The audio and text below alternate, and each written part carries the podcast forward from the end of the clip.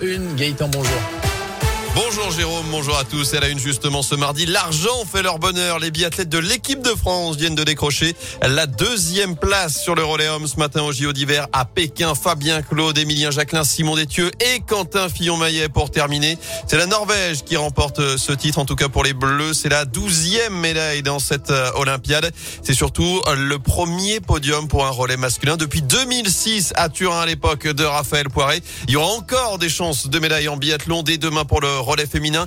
Et puis les Masters vendredi et samedi, des chances aussi de médailles en ski alpin pour l'équipe de France. L'objectif, on le rappelle, initial de ces JO, c'était 15 médailles. On en est déjà à 12 donc.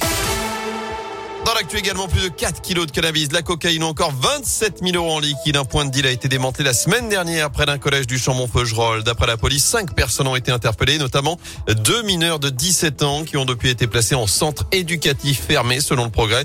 Les deux principales têtes de pont de ce réseau, âgées de 30 et 31 ans, ont été écrouées à la maison d'arrêt de la Talaudière.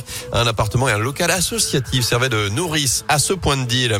À retenir également ce léger tremblement de terre en Ardèche. Ça s'est passé hier matin près de Tournon-sur-Rhône selon le réseau national de surveillance sismique. Secousse d'1,9 sur l'échelle de Richter. Il n'y a pas eu de dégâts, contrairement à ce séisme, souvenez-vous, qui avait touché lourdement la commune du Teil le 11 novembre 2019. Avis au repenti, les près de 200 000 détenteurs de faux passes sanitaires souhaitant se faire vacciner peuvent désormais se rendre en centre de vaccination sans risque de poursuite. Du changement, justement, à propos du pass vaccinal.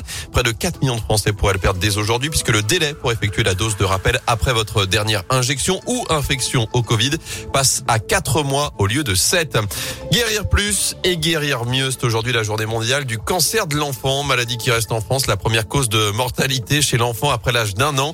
À Lyon, un pôle pluridisciplinaire de recherche appelé Prospect vient de voir le jour et suscite l'espoir des familles de malades. Il va réunir une centaine de scientifiques et de spécialistes. Écoutez Pierre Leblond, il est pédiatre oncologue. L'idée de cette nouvelle équipe qui s'appelle Prospect, c'est d'essayer de fédérer les choses, de créer une dynamique véritablement de tous ces laboratoires qui faisaient un petit peu de pédiatrie pour que les forces vives, on va dire, en recherche puissent euh, collaborer et véritablement euh, développer la recherche en pédiatrie de manière multidisciplinaire. Et que chacun amène un peu sa pierre à l'édifice avec ses propres compétences pour pouvoir euh, lancer des programmes globaux qui reprennent la compétence de chacun pour tout simplement effectivement aller plus vite. Au, final, l'objectif final, c'est euh, trouver de nouvelles euh, stratégies de traitement, de nouveaux traitements pour pouvoir euh, guérir plus les enfants et les guérir mieux. Et les chercheurs vont travailler en priorité sur les trois types de cancers les plus fréquents chez les enfants, les leucémies, les tumeurs cérébrales et les sarcomes. Les premiers résultats sont espérés d'ici 2 à 3 ans.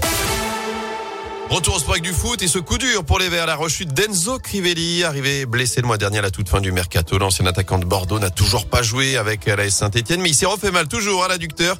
D'après l'équipe, son retour n'est pas espéré avant début mars. La réception de Metz dans le chaudron. En attendant, il y a de la Ligue des Champions ce soir. Affiche de gala au Parc des Princes PSG. Real Madrid, c'est à 21h en huitième de finale allée de la Ligue des Champions. Et puis il y aura du basket également. Un choc à la Alvacheresse. Match avancé de la 25e journée de championnat. La chorale de Rouen reçoit tout simplement le leader Boulogne-le-Valois ce sera à partir de 20h.